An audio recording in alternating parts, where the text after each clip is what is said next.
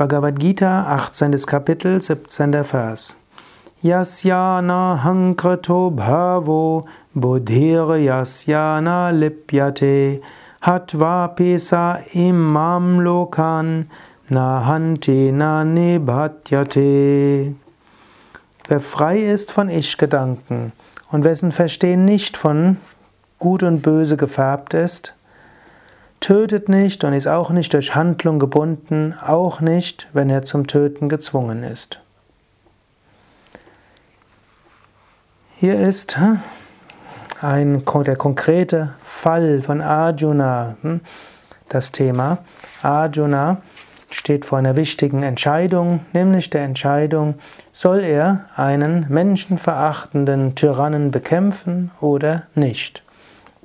Und Krishna sagt, wenn du frei bist von Ich-Gedanken, wenn du es nicht tust, um anderen zu schaden, wenn du etwas tust, um Gutes zu bewirken, wenn du es gut abwägst nach ethischen Prinzipien, wenn du dich dabei zum Instrument machst und Gott hingegeben bist, dann bist nicht du es als Individuum. Sehr wichtig ist, dass die Ethik dabei auch berücksichtigt wird. Man sollte nicht hm, die Handlungen einfach tun und sagen, überlasse die Handlung Gott, dann ist schon alles okay und dann unethische und schlechte Handlungen zu machen. Und des Weiteren ist auch wichtig, dass die Handlungen, die man macht, auch nach einer allgemein verbindlichen, übergreifenden Ethik sind. Denn man kann sich ja als Individuum ethische Vorstellungen dort machen.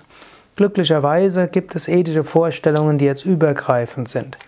Menschenrechte, nicht verletzen, Menschenwürde und so weiter. Oder das Prinzip des geringsten Mittels oder der Verhältnismäßigkeit der Mittel.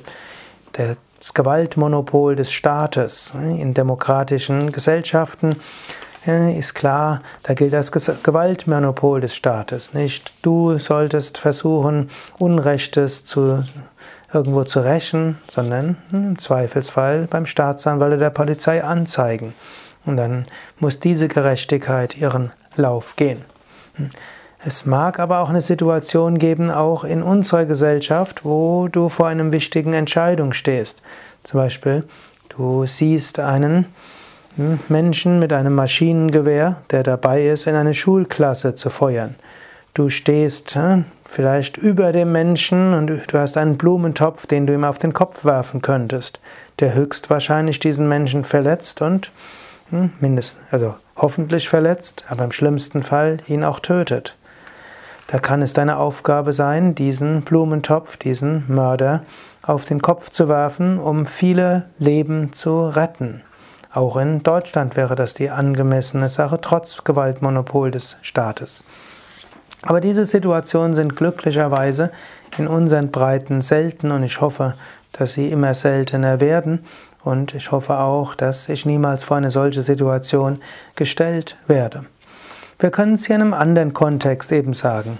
Egal was zu tun ist, wenn wir nicht die Vorstellung haben, ich mache das, und wenn, nicht, wenn man nicht selbst die Vorstellung hat, ich bin der tolle Hecht, dann werden wir durch kann Karma nicht gebunden. Wir schaffen kein neues Karma.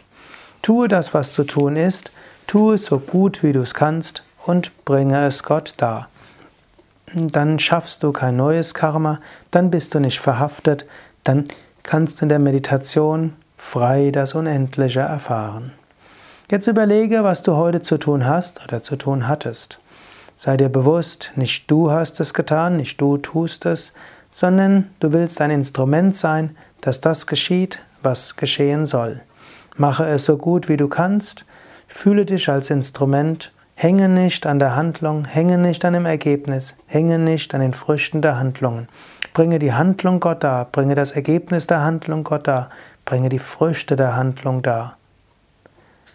So öffnest du dich. Und einen Moment. Fühle dich weit verbunden voller Hingabe und entspannt.